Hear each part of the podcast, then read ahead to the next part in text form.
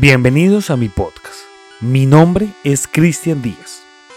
Un saludo grande desde Colombia y muchas gracias por dedicar unos minutos de su tiempo para escuchar esto. El día de hoy les traigo un podcast de una persona que, bueno, los últimos días, las últimas semanas, está haciendo tendencia, está siendo realmente muy visto en internet y se están sacando cualquier cantidad de material de, de esta persona, ¿no? Todo esto se debe a la famosísima serie que sacó Netflix llamada Dahmer. Pues si usted de pronto a este punto de, de este podcast no sabe de quién estamos hablando, pues bueno, déjeme decirle que el día de hoy vamos a hablar del carnicero de Milwaukee, conocido por su nombre real como Jeffrey Dahmer. Así que si usted está preparado y está listo para escuchar las atrocidades que cometió este señor sin censura alguna, le pido que por favor se ajuste los audífonos y sea bienvenido a este nuevo capítulo de Colombia Paranormal. El día de hoy hablaremos de Jeffrey Lionel Dahmer y vamos a iniciar este viaje hablando de sus padres. Iniciamos con su padre, Lionel Herbert Dahmer, un químico, y por Joyce Annette, una instructora de teletipos. Se dice que su madre tomaba antidepresivos y demás medicamentos en exceso durante su embarazo. Además de eso, esta señora padecía de trastornos mentales, inclusive estuvo en un hospital psiquiátrico. Durante su matrimonio, los padres de Jeffrey Dahmer discutían constantemente y además de eso discutían en una agresividad bastante alta. Su padre era químico, por lo que esto obligaba a que la familia se trasladara con frecuencia de ciudad en ciudad.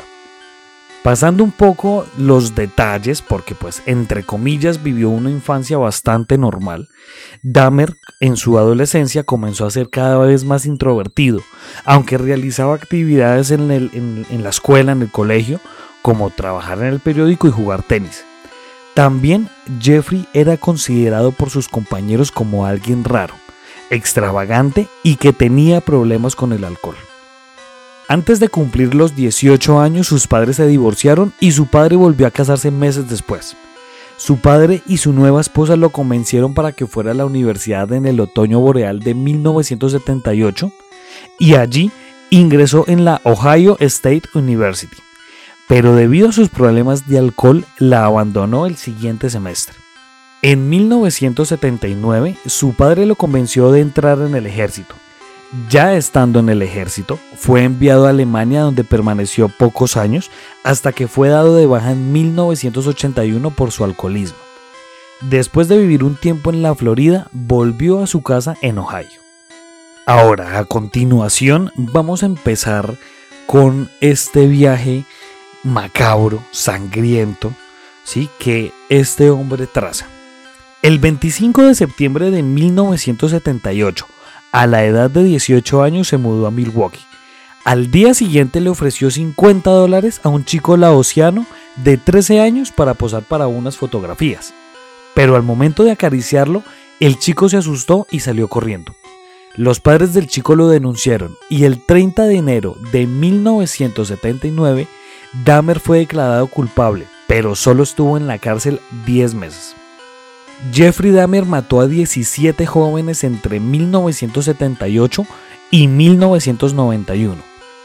De estas víctimas, 12 fueron asesinadas en su apartamento de North 25 Street. Otras tres víctimas fueron asesinadas y desmembradas en la residencia de su abuela en West Alice y su primera víctima fue asesinada en la casa de sus padres en Ohio y una segunda víctima fue asesinada en el Hotel Ambassador de Milwaukee. Un total de 14 víctimas de Dahmer pertenecían a diversas minorías étnicas y nueve de ellas eran negras. Dahmer insistía en que la raza de sus víctimas era algo incidental para él y que lo que le llamaba la atención era la forma del cuerpo de una víctima potencial. Estas afirmaciones han sido respaldadas por un estudio de especialistas forenses independientes sobre la selección de víctimas de Dahmer, cuyo análisis antropológico reveló que sus víctimas compartían una similitud morfológica y sugería que Dahmer se sentía psicológicamente atractivo por un determinado tipo de cuerpo antropométrico. La mayoría de las víctimas de Dahmer fueron asesinadas por estrangulamiento después de haber sido drogadas con sedantes aunque su primer víctima fue asesinada por una combinación de apalamiento y estrangulamiento, y su segunda víctima fue golpeada hasta la muerte con otra víctima asesinada en 1990 llamada Ernest Miller, que murió por una combinación de shock y pérdida de sangre debido al corte de su arteria carótida. Cuatro de las víctimas de Dahmer asesinadas en 1991 se les practicaron agujeros en el cráneo a través de los cuales Dahmer inyectó ácido clorhídrico o más tarde agua hirviendo en los lóbulos frontales en un intento de inducir un estado permanente, sumiso e irresistible. Esto resultó fatal, aunque en cada ocasión el mismo Dahmer decía que esto no era intencionalmente. Dahmer admitió haber practicado el canibalismo y dijo que devoró los bíceps de una de sus víctimas. También señaló que se masturbaba ante los trozos humanos y las calaveras de aquellos que consideraba hermosos y a quienes no quería perder. Contó a los policías que tenía la sensación de poder permanecer al lado de ellos si los mataba y conservaba sus cráneos. Declaró también que las tres cabezas halladas en su nevera y en su congelador, con la carne intacta, pertenecían a sus últimas tres víctimas. El 22 de julio de 1991, Tracy Edwards, su última víctima, consiguió escapar esposado. La policía lo vio y esta vez decidieron investigar. Fueron al apartamento del hombre que lo había esposado y al revisar la habitación descubrieron varias fotografías de cadáveres. Dahmer intentó huir, pero fue detenido. En su casa encontraron una cabeza humana en el refrigerador, dos bolsas en el congelador que contenían un corazón humano y unos genitales masculinos. En la recámara se encontraron cinco cráneos y diversos objetos como cuchillos, sierras y martillos, así como fotos detallando procesos de desmembración de cuerpos humanos. En otro cajón se encontró un esqueleto completo con los huesos limpiados con cloro, un cuero cabelludo disecado y un tambor de 260 litros llenos de ácido, con tres torsos y otras partes humanas. También se encontraron rastros de sangre en las paredes. Días después, vecinos de Dahmer dispararon a las puertas de su casa ante el horror que causaron sus crímenes. Los psiquiatras que lo atendieron le dijeron que estaba enfermo, por lo que se declaró culpable con atenuante de enajenación mental para ser condenado a una cárcel especial para enfermos mentales, pero el atenuante fue finalmente rechazado.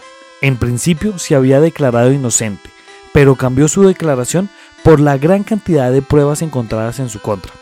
El jurado entonces lo declaró mentalmente sano y por consecuencia fue finalmente sentenciado a 15 cadenas perpetuas consecutivas.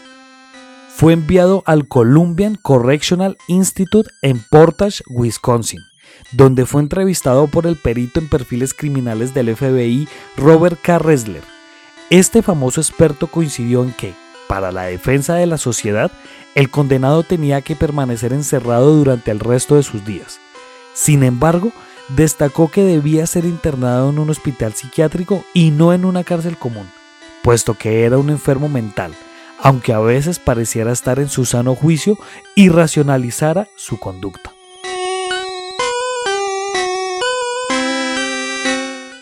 Your perspective on that?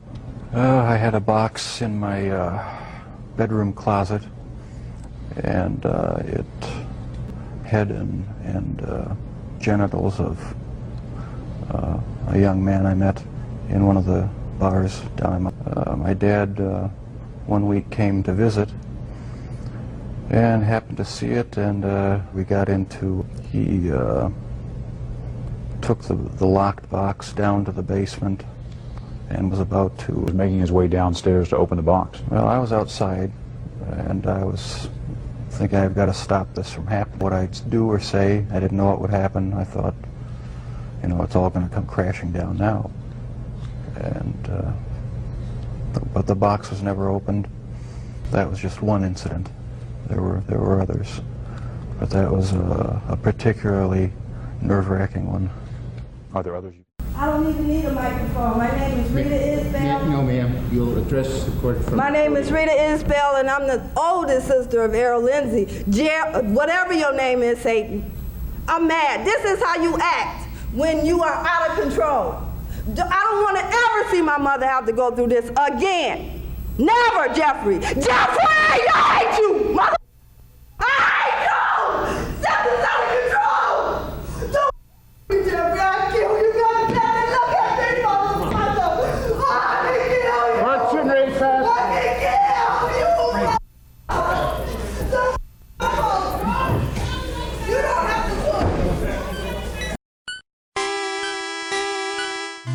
Para finalizar este podcast, daré como mis conclusiones y aquí voy a juntar tal vez un poco la serie que está siendo tan llamativa y que está en furor en los últimos días.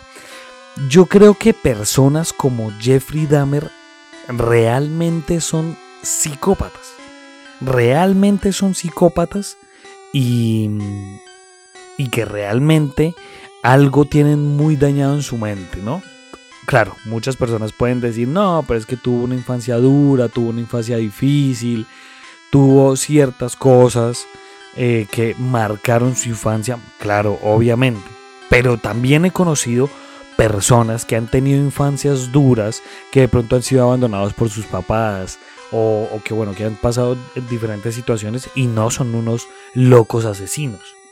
Este señor era un loco asesino, un psicópata. Realmente era un psicópata. Entonces, mm, eh, la verdad no sé. La verdad no sé. Creo que su creo que su falta de cariño sí le jugó un papel bastante importante. Por otro lado, hablando de la serie, yo realmente pienso que uno no debe romantizar por lo menos la serie, que es lo que pasa con con algunas personas. Lo digo porque a mí los primeros capítulos me pasó que yo decía, oiga, sí, cagada porque el man no, no tuvo como ese amor y, y lo que él buscaba era solamente un poco de amor, no buscaba nada más. Pero después uno recuerda que este señor mató a tantos hombres que los desmembró, que los, que, que los metía en ácido, que los tenía ahí de pronto en su cuarto, en su casa y, y que realmente cometió todas estas atrocidades. Yo realmente pienso que estas series y este tipo de series tiene, tiene de pronto esa arma de doble filo, ¿no? Que intenta romantizar un poco lo que, pues lo que, lo que va generando, ¿no? Entonces es una muy buena serie para uno verla, pero sin olvidar que este señor asesinó a 17 personas. Eh, realmente es un loco psicópata, no, no sé, no se ha descubierto. O si alguien tiene la respuesta, que por favor me lo diga. ¿Qué pasa con un asesino? ¿Qué sucede con un asesino? ¿Qué pasa en su mente al momento de asesinar? Y aquí es donde yo cierro con la misma pregunta de todos los episodios de asesinos en serie. ¿Un asesino nace o se hace? Muchas gracias por escuchar este podcast. Si usted quiere ser parte de esta comunidad, síganos en Instagram como arroba Colombia Paranormal Podcast. Allí puede estar al tanto de todo nuestro contenido. Muchas gracias. Nos estaremos encontrando en otro caso misterioso de la Colombia Paranormal.